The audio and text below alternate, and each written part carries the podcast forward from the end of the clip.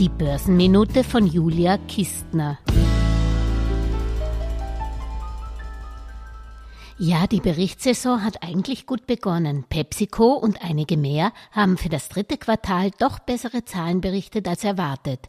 Trotz allem kommt die geplante Großfusion im amerikanischen Einzelhandel nicht von ungefähr. Der zweitgrößte US-Einzelhändler nach Walmart, die Supermarktkette Kroger, beabsichtigt die Nummer vier im Markt, Albertson, um 24,6 Milliarden Dollar zu übernehmen. Dies wäre der größte Zusammenschluss in der US-Einzelhandel Einzelhandelsgeschichte und weitere Konzentrationen könnten aufgrund der generellen Margenerosion dringend notwendig werden. Das Magazin Economist spricht vom Gipfel der Profite bei den großen Flaggschiffen schon. Man habe dies bei den Zahlen des Zustellers FedEx gesehen und auch Royal Dutch Shell rechnet mit geringeren Raffineriemargen und schmaleren Spannen in der chemischen Produktion. Auch der Telekom-Gigant Samsung veröffentlichte erstmals in drei Jahren eine Gewinnwarnung. Nike bringen hohe Lagerbestände unter Druck.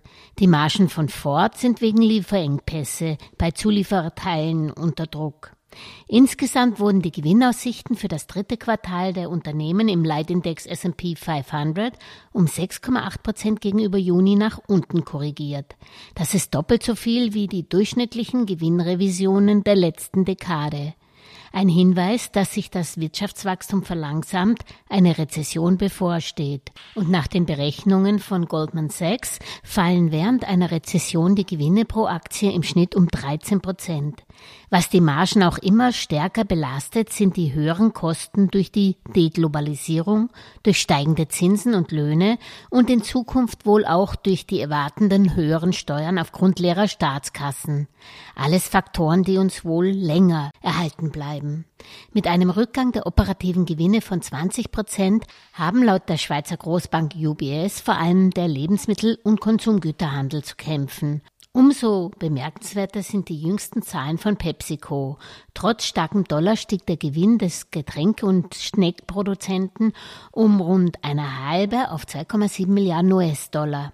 Mit geringeren Margen haben nach UBS außerdem künftig die Transportunternehmen, Finanzdienstleistungen sowie auch die Automobil- und Autozulieferindustrie zu kämpfen, aber auch die Medizintechnik und medizinische Dienstleistungen. Das sollte man als Anleger wahrscheinlich im Hinterkopf behalten. Alles Gesagte ist nur die persönliche Meinung von Julia Kistner und daher keine Anlageempfehlung und keine Rechts- und Steuerberatung. Für Verluste, die aufgrund von getroffenen Aussagen entstehen, übernimmt die Autorin Julia Kistner keine Haftung.